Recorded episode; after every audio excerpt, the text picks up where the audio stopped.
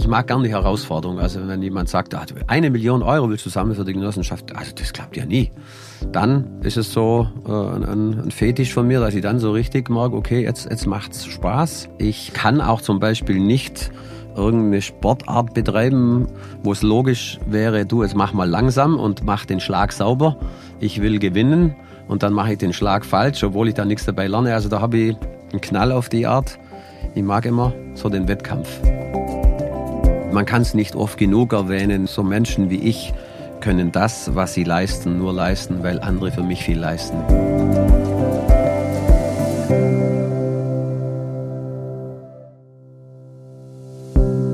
Der Allgäu Podcast mit Erika Oligunde Dirr.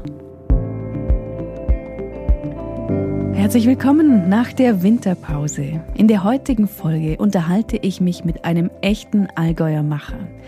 Christian Skrotzki hat ein Fabel dafür, Ideen groß zu denken und diese dann auch konsequent umzusetzen. Am liebsten dann, wenn die Leute meinen, dass die Umsetzung unmöglich sei.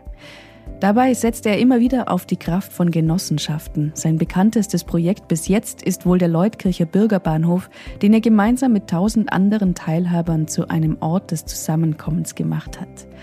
Ein Charakter, der unbeirrt, kreativ und unkonventionell einfach mal macht, was durchaus auch auf Gegenwind stößt. In dieser Folge sprechen wir über sein aktuelles, ganz neues Großprojekt, über seinen Antrieb, seinen Umgang mit Kritik, über das Scheitern und darüber, was er gerne noch lernen würde. Ich wünsche euch gute Unterhaltung bei meinem Gespräch mit Christian Skrotzki aus Leutkirch.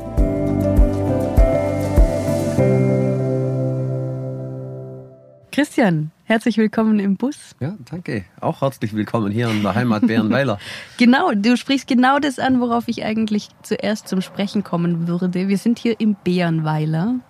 Was hat es damit auf sich? Bärenweiler ist vorweg einfach mal ein Kraftort und auf sich hat sich folgendes, das ist ein ehemaliges Hospital von 1619, also schon über 400 Jahre alt und genau im 400. Jahr wurde es geschlossen und ich hatte das große Glück, dass mich eine Spaziergängerin angerufen hat und hat gesagt, das wäre doch ein tolles Projekt für Sie, Herr Skrotzki und tatsächlich wurde es zu dem Zeitpunkt verkauft im Stillen. Und ich habe zum Glück den Zuschlag bekommen, habe, glaube ich, das äh, passendste Konzept abgegeben und bin seitdem einfach nur noch happy, dass ich derjenige bin, der sich drum kümmern darf. Wer jetzt bei Weiler an irgendwie zwei, drei Häuschen denkt, irgendwie so mit einem kleinen Bach dazwischen, liegt ein bisschen falsch. Es ist ziemlich groß und es hat eine ziemlich große Kirche hier auch noch. Also es ist schon ein großes Projekt. Ja, das ist also mein größtes bisher in meinem Leben. Das sind zweieinhalb Hektar, 2000, äh, 25.000 Quadratmeter. Das sind zehn Gebäude, ist wie gesagt eine Kirche dabei, du hast es gerade erwähnt. Das alte Hospital, ein weiteres Bettenhaus, äh, ein riesiger Heustadel, ein sehr, sehr großer Kuhstadel. Pfarrhaus, das seit 30 Jahren nicht mehr angerührt wurde. Das sind aber heute noch die Betten gemacht. Äh, ist so ein richtiger Lost Place. Es gibt ein Knechthaus, es gibt ein Verwalterhaus und dergleichen mehr. Also es ist ein richtig schönes Sammelsurium und was das Tollste ist, außenrum ist eine Mauer und die Mauer ist aber nur so, sage ich mal, mannshoch. Man kann also überall drüber schauen. Das gibt ein gutes Gefühl, so ein bisschen Kokon. Mhm. Man fühlt sich so ein bisschen geborgen, aber man fühlt sich nicht begrenzt, weil man ja drüber hinwegschauen kann. Man sieht unten den tollen Lautersee. Der glitzert heute auch schön mit der Sonne und ganz hinten ist dann die Alpenkette. Also ein unglaublich schöner Platz hier in Bärenweiler Kisleck. Und was machst du jetzt mit all dem? Uh, das ist eine lange Liste. Also äh, ich probiere das mal in der gegebenen Kürze äh, schnell durch. Also in, in das Hospital soll ein Pilgerhotel reinkommen. Das ist aber nicht bezogen auf Glaube, sondern auf Einfachheit. Ich nenne es die neue Einfachheit, ist ja schon länger ein Trend. Äh, die Leute sollen sich in dem Hotel äh, auf das Wesentliche konzentrieren. Da kommt mit rein ein Vacation Retreat. Sprich, da können Leute auch mal zwei, drei Monate leben, ein Buch schreiben, was programmieren Abstand gewinnen, was auch immer. Da sind so Rituale dabei wie mittags 12.30 Uhr zusammen an einer ganz langen Tafel Mittagessen. Man kann auch mit beim Speisen zubereiten helfen. Dann kommt in den Zwischenbau rein ein integratives Café. Äh, da sollen Menschen mit Behinderung mithelfen, die Gäste zu bedienen. In das Gebäude nebendran kommen selbstbestimmte Seniorenwohnungen. Das heißt, die Senioren bestimmen selbst, über ihr Leben und sind nicht, äh, sage ich mal, unter irgendeiner Regierung, die ihnen sagt, sechs Uhr aufstehen, sondern die machen, was sie wollen, so wie eigentlich das Leben ja eigentlich auch immer ist. Dann kommt noch eine Wohnung rein für Menschen mit Einschränkungen. Dann hier hinter uns, ach so, das, das, das seht ihr jetzt nicht, ihr hört es nur, äh, in dem Backsteingebäude soll unten rein ein, ein Gasthaus, ein, ein, Restaurant kommen mit schönem Blick auf den Lautersee, oben rein ein Kindergarten. In den großen äh, ehemaligen Heustadel soll eine Eventhalle rein, Eventstadel. Da passen bis zu 500 Leute rein. Auch wieder, wenn man sitzt, ein toller Blick auf den Lautersee. Unten rein soll Coworking Startup Zentrum den ehemaligen Kuhstall, auch ein tolles Ambiente. Deswegen ist es auch kein Coworking, sondern Cowworking. oh, da sind so alte Gusssäulen drin, also auch da passt das Ambiente wieder. Schöner Blick auf diesen Lautersee. Dann in einem anderen Gebäude, das heißt Wagenremise, kommt eine Ausstellungshalle rein, da können Kunstausstellungen rein, da kann ein Theater mal aufgeführt werden, da kann eine Firma eine Woche lang Messe machen. Im Gebäude nebendran ist das sogenannte Verwalterhaus, da war früher die Hofpfisterei. Habe ich jetzt auch gelernt, was eine Pfisterei ist, eine Bäckerei, wusste ich gar nicht. Äh, da kommt rein eine Bäckerei, eine Brauerei, eine Brennerei, aber nur im Showcharakter. Also nicht jeden Tag, vielleicht am Wochenende wird Brot gebacken, ein Bier gebraut und ein, ein Obstler gebrannt. Im Knechthaus vorne soll im Erdgeschoss eine Kunsthandwerker und ein Kunsthandwerker rein. Kann schön dann auch nach außen verkaufen, ist ein schöner Vorplatz unter der großen Linde. Oben rein zwei, zweieinhalb Zimmerwohnungen zur Festvermietung. Und im Pfarrhaus, mit Sicherheit das schönste Haus hier auf dem Gelände, ist unglaublich der Anblick mit dem ehemaligen Klostergarten, sollen drei, da benutze ich das Wort jetzt mal, geile Ferienwohnungen rein. Und die oberste im Dachgeschoss wäre eigentlich so schön, dass man selber reinziehen sollte, aber ich bin in Leutkirch verhaftet, fühle mich da wohl. Deswegen werde ich nicht nach Bärenweiler ziehen, aber mhm. das wird so ein richtig äh, tolles Anwesen, dieses Pfarrhaus. Ja, und dann haben wir noch ein paar kleine Gebäude, das sparen wir uns jetzt. Insgesamt ist mein, meine Vision für hier, es soll ein Dorf werden, ein lebendiges. Deswegen, also Senioren, Kindergarten, da sieht man schon so, was das normale Leben abbildet. Und ich sage immer Heimat für eine Stunde, wenn ich ins Café komme. Heimat für einen Tag, wenn ich im Hotel übernachte. Heimat für eine Woche, wenn ich eine Ferienwohnung buche. Und Heimat vielleicht für ein ganzes Leben oder bis zum Lebensende, wenn ich in den Seniorenwohngemeinschaften lebe. Also einfach Heimat obwohl die Mauer außen rum ist, wird alles offen sein. Es sind verschiedene Tore drin. Die letzten 30 Jahre war es verschlossen. Da war es, möchte nicht das Wort Anstalt jetzt benutzen, aber es war schon ein sehr abgegrenzter Bereich. Die Senioren waren komplett unter sich. Und ich glaube, das ist das Gebot der Stunde. Die neuen, jungen, alten wollen nicht irgendwo abgegrenzt sein, die wollen am Leben teilnehmen, die wollen sich auch mal aufregen über eine laute Hochzeit, aber auch vielleicht nachmittags begeistert sein, wenn sie die Braut sehen und sich selber nochmal in diese Zeit zurückversetzt fühlen. Ah, wie unsere Hochzeit war 1954, was auch immer. Dann wird alles autofrei sein. Also alles, was jetzt noch geteert ist, hat man irgendwann in den 70er Jahren hier alles geteert leider. Oder damals war es wahrscheinlich auch in Ordnung. Reisen wir wieder weg und machen einen großen Dorfplatz da können dann, sage ich mal, äh, Senioren dem Rollator äh, ganz äh, ohne dass sie Angst haben müssen laufen, aber auch Kinder. Die Autos parken alle vor Bärenweiler und ich glaube, das gibt alleine schon einfach ein, ein gutes Gefühl für das Anwesen. Also es ist bunt, es dauert, die Frage würde bestimmt kommen, aber mir fällt sie gerade ein, fünf Jahre bis alles fertig ist.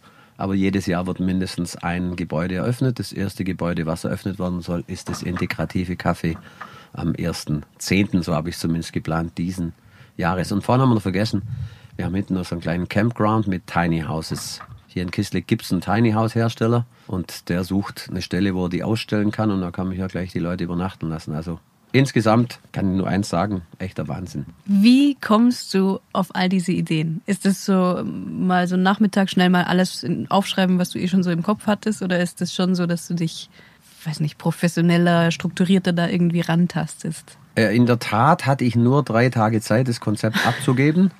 Aber die Leute, die jetzt vielleicht zuhören und mich kennen werden, sagen, das ist gut so, weil da bin ich am besten, wenn man mir nicht so viel Zeit gibt, weil sonst schiebe ich es auf die lange Bank. Die drei Tage habe ich durchgeschrieben und durchgehirnt. Und natürlich ist es nicht so, dass mir in den drei Tagen das alles einfällt. Also dieses Vacation Retreat, das wollte ich äh, machen, seitdem ich bei der Allgäu GmbH in Sonthofen auf so einem Art Vortrag war. Da war der Erfinder von Coconut, äh, das ist irgendwo in der Nähe von Berlin, auch so ein so eine Vacation-Anlage und habe ich gedacht, okay, okay, das wäre mal cool und eineinhalb Jahre oder zwei Jahre später läuft mir das über den Weg. Also dachte ich, hier kann ich super reinbringen. Das Thema Hotel ist ein Thema. Ich habe jetzt mit äh, Freunden die letzten zwei Jahre zwei Hotels gebaut. An ganz verschiedenen Stellen ein Vollholzhotel in Urlau, eins auf dem Landesgartenschaugelände in Wangen. Da, da, da ist ein ehemaliges Altenheim, das war schon 20 Jahre nicht mehr bewohnt haben wir die Zusage bekommen und da kommt auch ein cooles Hotel rein und deswegen ist das jetzt für mich schon eine, sagen wir mal, eine gewohnte Übung.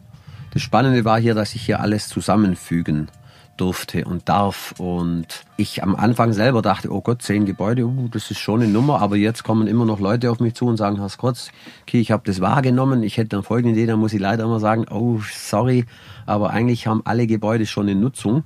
Ja, also am liebsten würde ich noch mal zwei Gebäude hinstellen, aber geht eigentlich wegen dem Denkmalschutz nicht. Also es wird alles werden und wenn es nicht so wird, wie ich es jetzt gedacht habe, dann wird es trotzdem gut. Hast du da einen Druck, dass das jetzt alles kommen muss? Oder wie viel Verantwortung trägst du jetzt bei der Sache? Verantwortung trage ich eigentlich nur äh, gegenüber der Bank. Äh, von denen brauche ich das Geld, aber da verbindet mich schon eine ewige äh, Geschäftsbeziehung mit dieser Bank. Da habe ich auch ursprünglich mal Bankkaufmann gelernt. Das ist schon hundertprozentiges Vertrauen. Verantwortung verspüre ich in andere Richtung gar nicht. Also im Sinne von, dass es mir irgendwie auf den Schulter lassen würde. Kein bisschen. Ich schlafe super. Ich habe es gerade heute Morgen jemand erzählt. Das macht mir keine Nacht, dass ich da schlecht schlafe. Das äh, wären andere Dinge. Ich bringe so viel Erfahrung mit, das muss man auch sehen. Ich äh, werde jetzt dieses Jahr 55. Kriegt man zwar einen Schreck selber, wenn man das dann sich bewusst macht, aber ich habe in den letzten 30 Jahren so viel Erfahrung gesammelt mit verschiedensten Projekten. Und eigentlich mache ich nur eins. Ich mache hier äh, nochmal so eine Zusammenfassung meines beruflichen Lebens. Also alles, was ich eigentlich schon mal gemacht habe, darf ich hier jetzt an einem Platz nochmal machen, aber halt in kompakter Form. Und das Einzigste, wo ich jetzt vielleicht Verantwortung verspüre oder mir selber auferlege, ist für die Kirche, die im Hintergrund gerade läutet. Das ist schon so. Ich bin jetzt zwar kein ausgesprochen gläubiger Mensch, aber ich komme vom Dorf und Kirche, das also als Gebäude und als Versammlungsort hat schon für mich eine Bedeutung. Da sind viele Kindheitserinnerungen dran und wenn man in die Kirche reinläuft, das ist schon unglaublich äh, gelungene Kirche und da habe ich die Verantwortung, dass ich das Gebäude zumindest solange ich lebe, gut über die Zeit bringe, sehe mich da aber mehr als Verwalter, nicht als Eigentümer. Mhm. Ich finde eigentlich, so eine Kirche sollte nicht einer einzelnen Person gehören. Das ist jetzt nun mal hier so, äh, sage ich jetzt nicht nein, aber ich sehe mich da speziell bei der Kirche nur als als Kulturverwalter. Und das macht euch auch ein Stück weit, kann ich auch so zugeben, auch stolz. Jeden Mal, wenn ich in die Kirche reinlaufe, denke ich immer wieder, boah, Wahnsinn. Also echter Hammer. Ja, du hast es jetzt schon angedeutet, dass du, dass das jetzt nicht das erste Projekt so in der Richtung zumindest ist. Du hast ja schon unheimlich viel gemacht und irgendwie, während ich so all die, diese ganze Liste von Projekten, die du schon gemacht hast, durchgegangen bin, habe ich mich gefragt, bist du jetzt jemand, der tausend Ideen irgendwie hat und halt so einen Bruchteil auch umsetzen kann, weil einfach nicht mehr Zeit bleibt? Oder ist es eher so, dass du eigentlich gar nicht so viele Ideen hast, aber wenn du eine Idee hast, dann setzt du sie auch um? Ne, es ist schon so. Ich glaube, da gibt es die meisten äh, so Machertypen, Mächlertypen. Tausend Sassas haben eigentlich viel zu viele Ideen für ein Leben. Ist wahrscheinlich irgendwie in der DNA angelegt oder kommt es von der Erziehung, ich weiß es selbst nicht. Also ich kann nicht annähernd das umsetzen, was ich an Ideen habe. Wenn ich allerdings Ideen umsetze, dann mache ich das sehr konsequent. Ich meine auch meistens erfolgreich, nicht immer, aber meistens erfolgreich. Ich gebe dann alles, hänge mich wirklich mit Herzblut rein bis, bis zur Verausgabung, bis es wirklich fast schon so ist, dass ich danach eigentlich immer ausgebrannt bin erhole mich zum Glück schnell wieder. Aber ich habe mehrere Ordner bei mir im Büro stehen, da stehen drauf Ideen. Die Ideen sind nicht von mir erfunden. Ja. Ich glaube nicht, dass man wirklich Dinge erfinden kann, sondern ich scanne das Leben. Ich lese die Zeitung und schneide eigentlich immer, wenn ich eine Zeitung lese, schneide ich irgendeinen Artikel aus. Ich sehe was im Internet, mache einen Screenshot. Äh, ich sehe irgendwann ein Prospekt auf einer Reise und immer wieder mal alle paar Monate aus irgendeinem Grund mache ich so einen Ordner auf und denke, ach Mensch, das wäre doch auch wieder was. Und zum Schluss ist das die, Sam die Sammlung, die ich im Kopf mittrage und natürlich ist es ja auch immer ein Stück weit Zeitgeist, ja.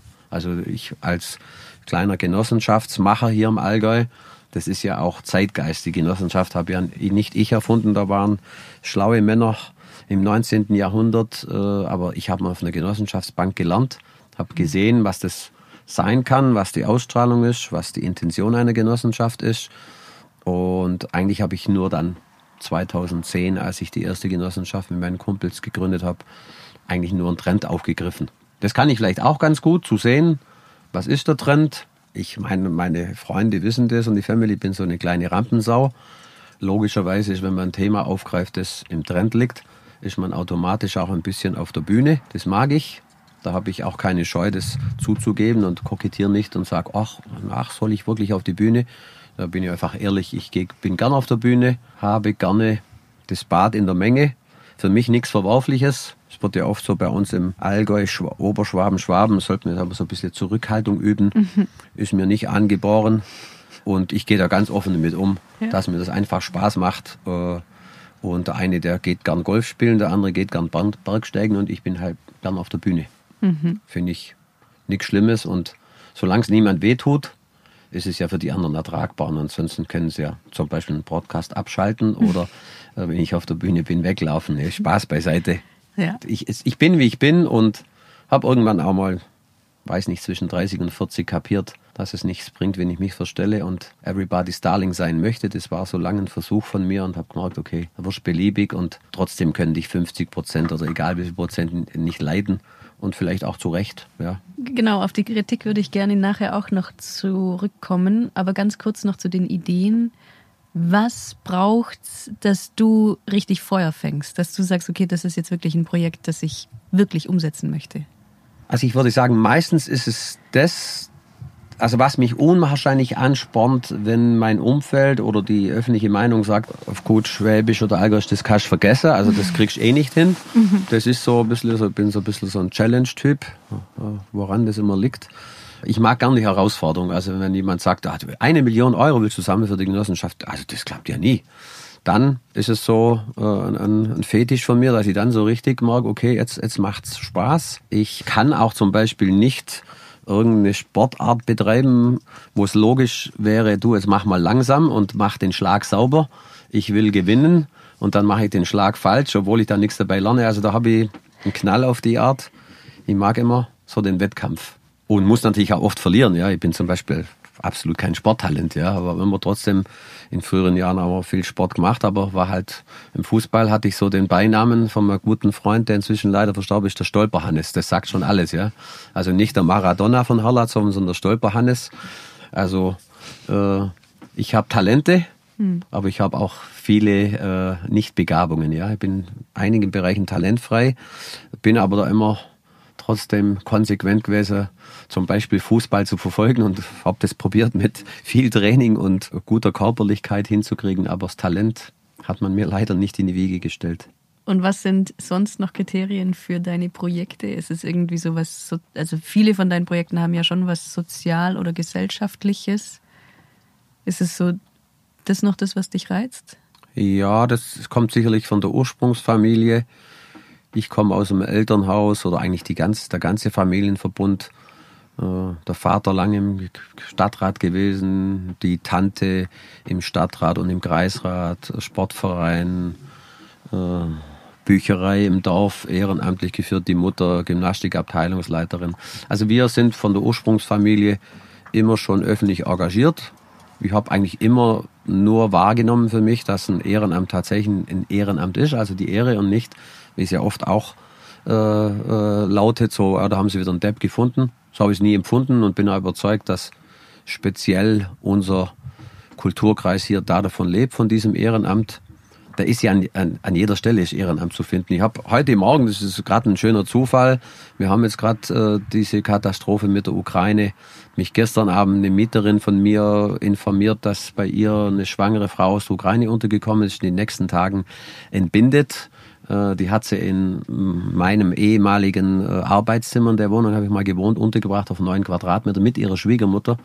ob ich nicht einen Tipp hätte, wo es eine Wohnung gibt. Und heute Morgen treffe ich eine Mitarbeiterin von der Stadt Leutger und erwähne das und sage, äh, ob sie nicht eine Idee hat. Und dann sagt sie doch, sie hat gerade gestern mit einer Frau aus Leutger gesprochen, die würde eine Wohnung zur Verfügung stellen. Und ich glaube, halbe Stunde später kam die Nachricht, die treffen sich heute Abend und es wird wahrscheinlich klappen.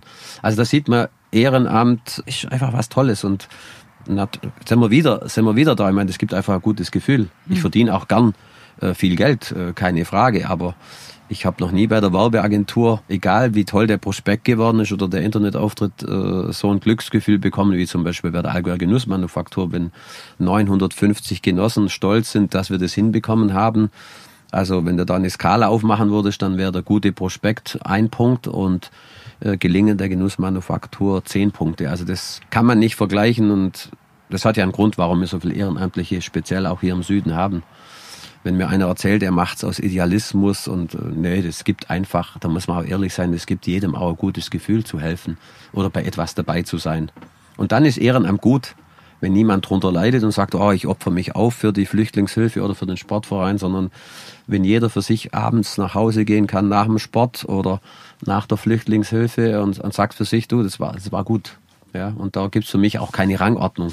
Also der Fußballtrainer, äh, hat den gleichen Stellenwert wie jemand, wo sich vielleicht um alte Menschen kümmert. Ja? Hm. Jeder soll das machen, wo er am besten einsetzbar ist. Jetzt hast du es gerade eben auch schon gesagt, du hast ja ganz nebenbei auch noch eine Agent äh, zwei Agenturen. Wie kriegst du das alles unter einen Hut? Hast du noch irgendwie Freizeit oder ist, das, ist deine Freizeit halt auch einfach gefüllt mit all dem? Also erstens ist es bei mir so, du sagst es schon richtig, Freizeit und Arbeit ist eigentlich bei mir so ziemlich dasselbe. Aber man kann es nicht oft genug erwähnen, äh, so Menschen wie ich können das, was sie leisten, nur leisten, weil andere für mich viel leisten. Ja, also ich habe erstens mal in allen meinen Unternehmungen, wo ich mit dabei bin als Teilhaber, äh, tolle Gesellschafter, also Mitstreiter, die wir immer den Rücken frei halten und das schon seit 25 Jahren. Ist auch nicht immer ganz einfach für meine Mitstreiter, weil ja, ich quasi fast nie da bin, immer irgendein anderes Projekt habe, aber bin denen da dafür sehr dankbar. Dann habe ich eigentlich tolle Mitarbeiter. Das ist ja klar, wenn du so was machst wie den Leuker Bürgerbahnhof, dann bist du mal für 10, 15 Monate äh, wenig greifbar. Da leidet der Mitarbeiter drunter und sagt, jetzt ist der Chef schon wieder weg dann macht auch mal die Agentur wahrscheinlich in dem Jahr halt 30.000 Euro weniger Umsatz und vielleicht gibt es dann weniger Weihnachtsgeld. Also das müssen die Mitarbeiter schon mittragen. Nein, sie müssen es nicht, aber sie haben es gemacht. Insofern ist es natürlich so, ich sage es auch immer so, ich bin der Außenminister und meine Kompagnons sind die Innenminister. Es gelingt fast immer, aber das darf man auch nicht verhehlen. Das führt schon auch mal zu Reibereien, was ich auch nachvollziehen kann. Man muss so Typen wie mich, und da gibt es ja ein paar, muss man aber auch ertragen können, das ist klar. Wir omnipräsent, äh, das geht mir auch so, wenn ich privat unterwegs bin und treffe Typen wie mich, wo ich mal sage, oh Gott, der schon wieder. Ja, also deswegen kann ich auch einschätzen, dass, dass ich auch dem einen oder anderen auf den Geist gehe, ohne dass ich das will, einfach durch meine Art. Äh, so Rampensäue sind laut, tanzen gerne auf der Tanzfläche, das dann übertrieben. Aber da muss ich jetzt ehrlich sagen, das ist die Gnade der frühen Geburt. Jetzt bin ich fast 55 und inzwischen ist mir das einfach auch egal. Ich bin, wie ich bin. Solange ich niemand äh, tatsächlich körperlich mit jemandem wehtue oder immer benachteilige, äh, glaube ich, kann das mein Umfeld schon irgendwie ertragen und mag mich da nicht mehr verbiegen. Und das macht es vielleicht zum Schluss auch aus. Ich sage immer, 50 Prozent mögen mich. Ich hoffe, dass es so viel sind und 50 nicht. Und wenn es nur 35 sind, aber die 35, die mögen mich wirklich und ich mag auch die und ich glaube am Ende des Tages das, was zufrieden macht. Und das würde ich für mich jetzt schon behaupten. Ich bin wirklich sehr zufrieden und glücklich. Mm, wie gehst du eben mit Kritik um? Also deine Projekte sind ja jetzt schon so groß, dass sie sehr wohl wahrscheinlich nicht nur Befürworter haben. Wie gehst du damit um? Äh, ich würde sagen, immer besser. Ich kann mit der Kritik immer besser umgehen, äh, bin aber da natürlich auch kein cooler Typ. Also Kritik Natürlich, wenn sie konstruktiv ist, äh, kann ich sie einen Tag später immer annehmen. Kritik ist aber oft natürlich auch aus deiner eigenen Warte, aus der subjektiven Warte gesehen nicht gerechtfertigt, selbst wenn sie vielleicht gerechtfertigt ist. Das schlaucht mich schon und ich will es ja immer perfekt machen. Aber ich habe ein Erlebnis gehabt, das ist auch so öffentlich ein Stück weit bekannt mit dem Leuker Bürgerbahnhof. Das war ein Stück weit ein Gemetzel in der Leserbriefschlacht und in der öffentlichen Diskussion, da wurden viele aus meiner Sicht Unwahrheiten verbreitet. Äh, ich lasse es jetzt mal so unkommentiert stehen. Das hat mich tief getroffen. Da spüre ich auch heute noch eine Verletzung. Das war einfach unter der Gürtellinie, was da teilweise verbreitet wurde, weil es einfach nachzulesen war, dass es anders ist. Es gab zum Beispiel eine Satzung im Internet, wo drin steht, dass das ehrenamtlich gemacht wird. Es tut dann schon weh, wenn irgendwann äh, die öffentliche Meinung so weit kommt, dass dich deine eigene Mutter anspricht und sagt, du machst du das wirklich ehrenamtlich oder du verdienst doch da irgendwie. Und also das ist dann schon so, das, das spüre ich ja heute noch, wenn ich drüber sprich. Das ist heute noch ein Schmerz, äh, wo ich irgendwo so nicht ganz, da bin ich nicht ganz frei, dass ich sage, du, was war gestern, ist egal, schau nach vorne, das tut mir heute noch immer wieder weh und äh, hoffe für mich auch, dass ich irgendwann mal sagen kann, du, jetzt endlich mal schwamm drüber nach zehn Jahren, aber äh, so ein kleiner Rest ist da noch da von dieser Verletzung und das sitzt irgendwie tief. Erklären kann ich es gar nicht, aber ich glaube auch, dass die öffentliche Kritik, die auch gut ist, dass sie da ist, ja, also äh, ich meine, man verrennt sich ja auch mal, ja, und wenn dann von außen kein Korrektiv kommt, wo einem das Spiegel vorhält, dann ist mir irgendwann, meint man, man sei der Sonnenkönig. Die Phase hatte ich auch mal, äh, so, es ist 2007, 2008. Das habe ich im beruflichen Leben gespürt. Da war ich einfach zu hochnäsig und habe ein paar Kunden verloren, zu Recht. Die haben mir dann wirklich den Spiegel vorgehalten. Wenn alles so läuft, dann muss man extrem gut geerdet sein, was ich eigentlich auch bin, dass man nicht überheblich wird. Und deswegen, Kritik ist gut. Ich kann inzwischen sehr gut damit umgehen äh, nimm es nicht mehr so persönlich, aber ich habe zum Beispiel inzwischen auch gelernt, schickt das E-Mail nicht gleich ab, weil da habe ich oft, das ist so ein schlimmes Medium, wenn man kritisiert wird. Und jetzt muss ich mich wehren und da habe ich schon manches E-Mail verschickt, wo ich beim Draufdrücken wusste, das war dumm. Aber es geht besser inzwischen. Manchmal warte ich tatsächlich eine Nacht und schicke es erst dann ab. Oder ich habe auch schon ein paar E-Mails in der letzten Zeit nicht versendet und ich weiß, es war gut, dass ich mhm. nicht gemacht habe. Ja. Gibt es Scheitern für dich? Ja. Also ich bin oft gescheitert. Das wird nur nicht so wahrgenommen, weil, sage ich mal, die Presse berichtet natürlich über die Erfolge und, und die Öffentlichkeit. Und ich meine, ich gehe jetzt auch nicht raus und wenn ich jemanden kennenlerne und sage, übrigens, du, das ist bei mir schlecht gelaufen und das und das und das. Aber ich, ich verstecke das jetzt nicht. Ne? Also ich kann da offen drüber sprechen. Mein größtes Scheitern ist letztendlich das Scheitern meiner Ehe. Das ist, ich bin jetzt nicht ein Typ, der irgendwie vor einen Traualtar geht und denkt, jetzt probieren wir es mal, sondern das war für mich damals schon so, dass das äh, für, die, für den damaligen Zeitpunkt die Frau war, mit der ich ans, bis ins Leben zusammen sein wollte. Habe das sauber verbockt. Ich sage letztendlich durch meinen Egoismus, arbeiten, arbeiten, arbeiten. Typischer Fall, Partnerin vergessen. Das sehe ich als mein, mein größtes Scheitern an. Uns geht's heute beide gut. Ja, ihr geht's gut, mir geht's gut, aber trotzdem ist so ein Punkt. Ich habe mal einen kleinen Buchverlag äh, gegründet, habe genau ein Buch rausgebracht, dann war's das. Ich habe mal investiert in eine kleine Manufaktur für Taschen. Hat auch nicht funktioniert. Äh, möchte aber jetzt nicht die lange Liste weiterführen. Also ich habe genügend Dinge, an denen ich scheitere. Und ich weiß auch, was ich kann. Ich habe eingangs ja in unserem Vorgespräch dir auch erzählt, ich bin handwerklich eine Riesenpfeife, da bin ich talentfrei. Obwohl ich ja quasi jeden Tag irgendwas bauen lasse, handwerklich, da ist einfach in der DNA nichts drin bei mir. Aber es ist auch schön, wenn man das weiß, was man kann und was man nicht kann. Und ich kann auch scheitern und deswegen habe ich auch keine Angst vor so einem Projekt. Ja, an Bärenweiler kann ich auch scheitern. Also das ist so ein riesiges Projekt, da geht es um viele Millionen.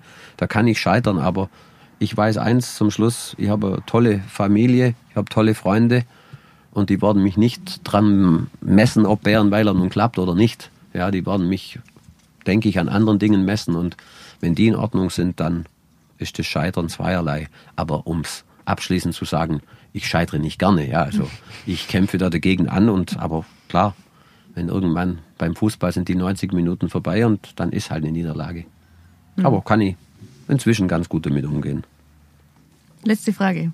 Auch wenn es wahrscheinlich noch eine Million spannende Fragen gäbe. Aber was willst du noch lernen? Oh, jetzt kriegst du mir, also ich bin ja immer sehr, sehr spontan im Antworten und gut, was will ich noch lernen? Also, was ich lernen sollte, ob ich es will, weiß ich nicht. Ich sollte ein bisschen mehr äh, darauf achten, dass mein Körper nicht zurückbleibt bei dem ganzen Projekten, das spüre ich jetzt schon. Hab jetzt bin ich aber gerade ganz stolz, habe jetzt gerade 10 Kilo abgenommen habe mit meiner Freundin gewettet. Die hat gesagt, das schaffst du nie. Also acht war das Ziel. Die wusste genau, wie sie dich kriegt. Ja, genau, Challenge-Typ. Jetzt sind es zehn. Sie, aber die, die, wahre Challenge ist, dass ich das auch halte. Mhm. Also, wenn ich, ich würde es eher als Wunsch sagen, lernen ist das richtige Wort, dass ich noch ein bisschen mehr auf, mehr auf meinen Körper höre. Da habe ich schon meine Zipperchen inzwischen, das ist klar. Und kann man ruhig auch sagen, vernachlässige dann meinen Körper.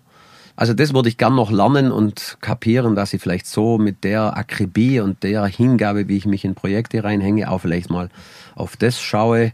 Dasselbe gilt natürlich dann auch für Beziehungen. Ja, also die müssen natürlich auch unter meinen Projekten leiden, weil ich dann mit mit Herzblut reingehe. Ich habe ein Glück, dass meine Partnerin äh, auch den Virus alte Gebäude hat. Insofern kann man da manchen Ausflug mit meiner Passion und ihrer Passion verbinden.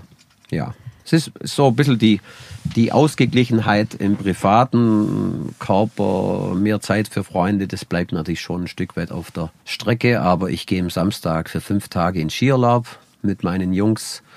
Mit denen bin ich schon seit 28 Jahren im Skiurlaub und diese fünf Tage sind wieder ein Bad in der Vergangenheit, ein Bad äh, mit Freunden und wenn ich da zurückkomme, bin ich wieder noch glücklicher mhm. wie heute. Ja. Christian, vielen, vielen Dank für das Gespräch. Ich sage auch danke, bin überrascht, wie schnell das vorbei ist. Ich hätte in der Tat noch tausend Dinge gehabt, aber du, wer weiß, vielleicht mal in zehn Jahren wieder. Ne? Danke da bin dir. ich gespannt, was du noch gelernt hast. Ja, genau. Und wie viel Kilo du ja, hast. Ja, vielleicht habe ich dann 15 abgenommen. Danke dir. Danke dir.